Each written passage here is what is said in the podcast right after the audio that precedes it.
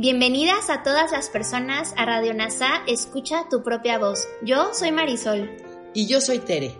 En Radio NASA le hablamos a todas las personas, no a hombres o mujeres. Te acompañaremos en las lecciones y oraciones de un curso de milagros.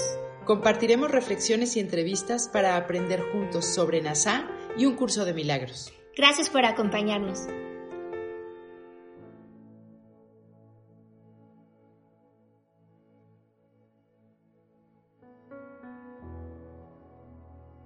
Comenzamos.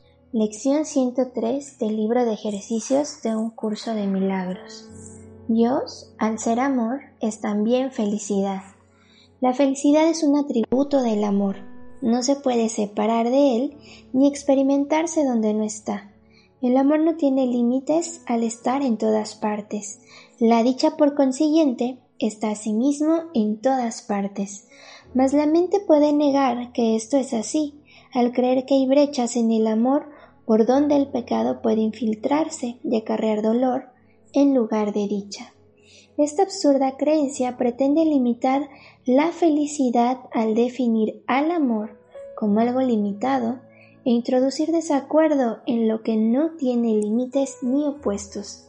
De este modo se asocia el miedo con el amor y sus resultados se convierten en el patrimonio de aquellas mentes que piensan que lo que han hecho es real.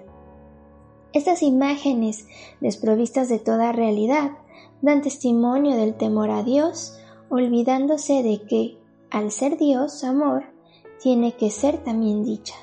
Hoy trataremos nuevamente de llevar este error básico ante la verdad y de enseñarnos a nosotros mismos que Dios, al ser amor, es también felicidad.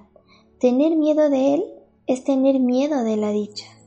Comienza tus sesiones de práctica de hoy con esta asociación que corrige la falsa creencia de que Dios es miedo.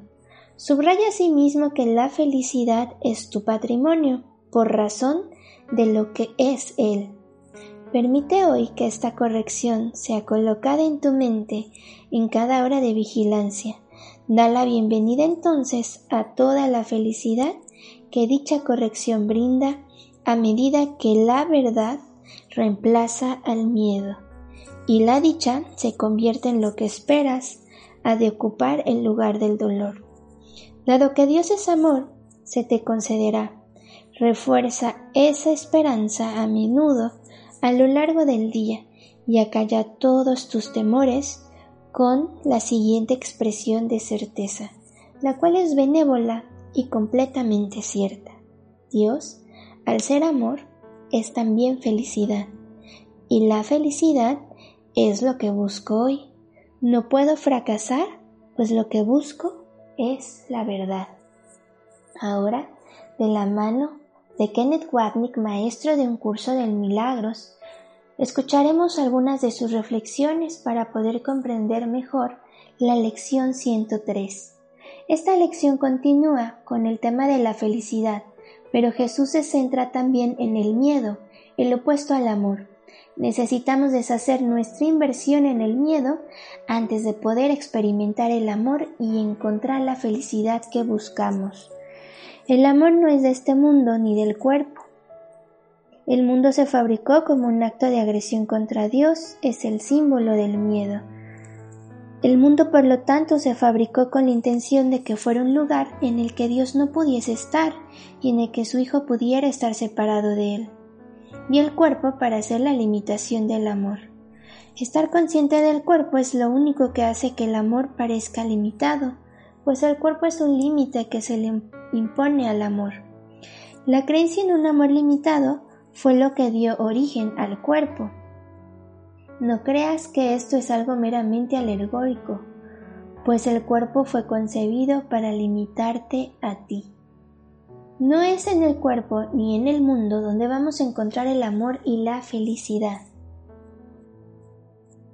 Esto no significa que debas sentirte culpable cuando te veas atraído por las cosas del mundo y del cuerpo, considerándolas como fuente de felicidad o de paz. Jesús te pide que des un paso atrás con él respecto al mundo y te des cuenta que al final estas cosas no te darán lo que quieres, pueden darte lo que crees que quieres, pero no lo que realmente quieres. Aquí entra la honestidad, que es tan importante para progresar con un curso de milagros.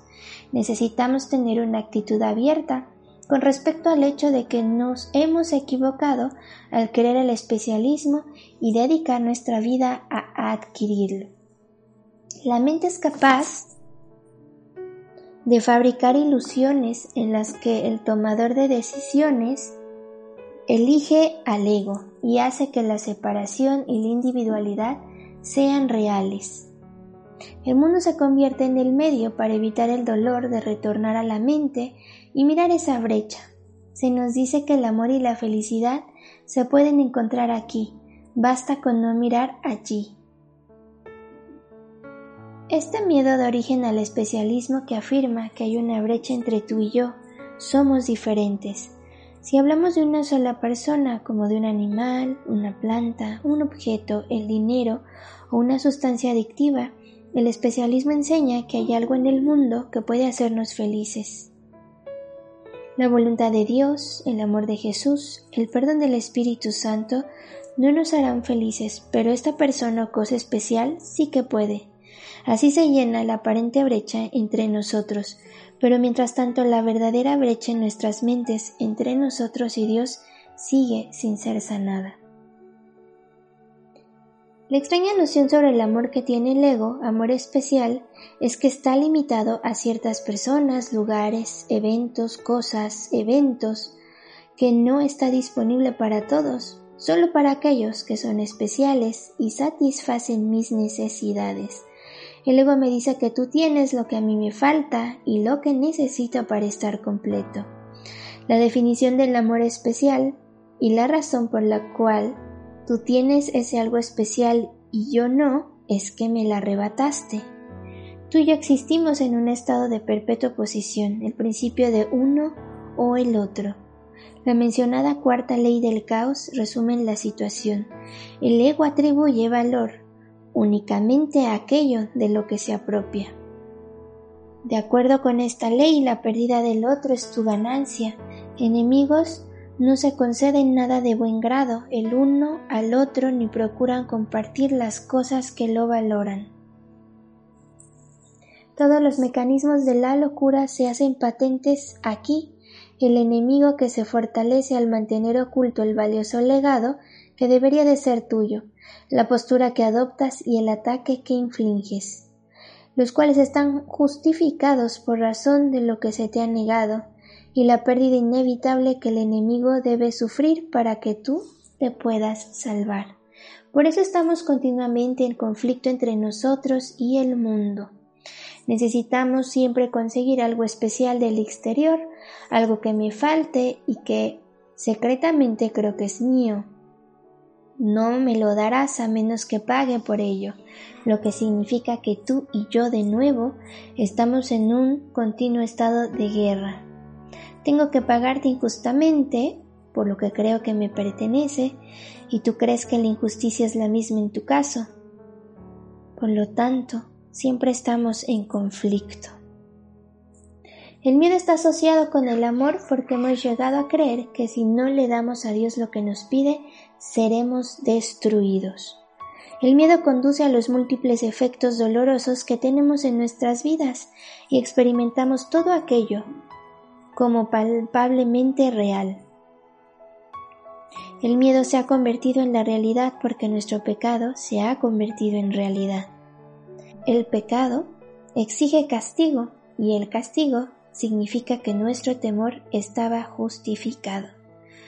Nuestros cuerpos atemorizados y vulnerables no hacen sino testificar la realidad de esta demencia. Si somos honestos con nosotros mismos, nos daremos cuenta de que nuestras vidas no son felices. La alegría que creemos que nos pueden arrebatar a los demás o a las cosas del mundo nunca es duradera. No crece y decrece con las vicitudes del mundo esta separación. Si crees estar aquí en este mundo es debido al miedo, es muy importante para entender, vivir y practicar un curso de milagros que seamos honestos con Jesús con respecto a lo que pasa en nuestro interior. Examina detenidamente qué es lo que estás realmente pidiendo. Sé muy honesto contigo al respecto. Examina qué es lo que has pensado que Dios no habría pensado y que no has pensado que Dios habría querido que pensases.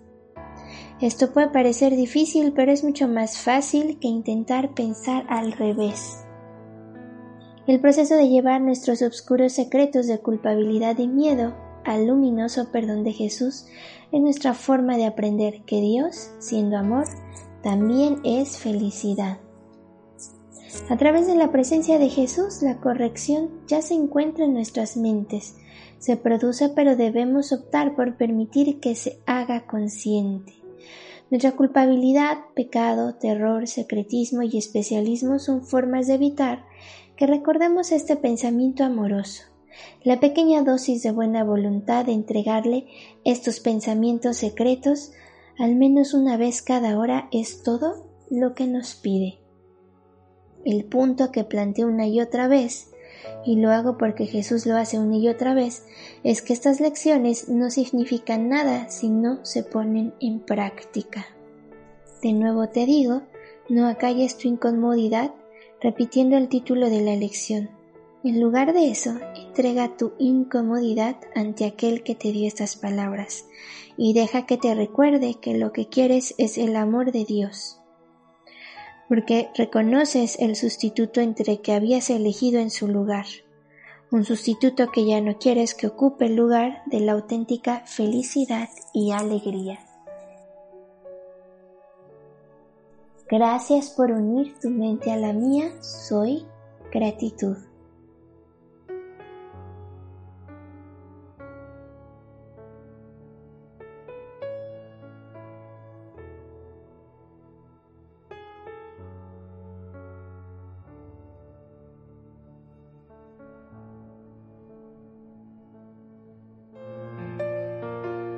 Gracias por unirte a Radio NASA, escucha tu propia voz. Te esperamos en la siguiente transmisión. Búscanos en Instagram y Facebook como arroba NASA Curarte Tú. También encuéntranos en Telegram y YouTube. Suscríbete a este espacio y escucha, tu, propia voz.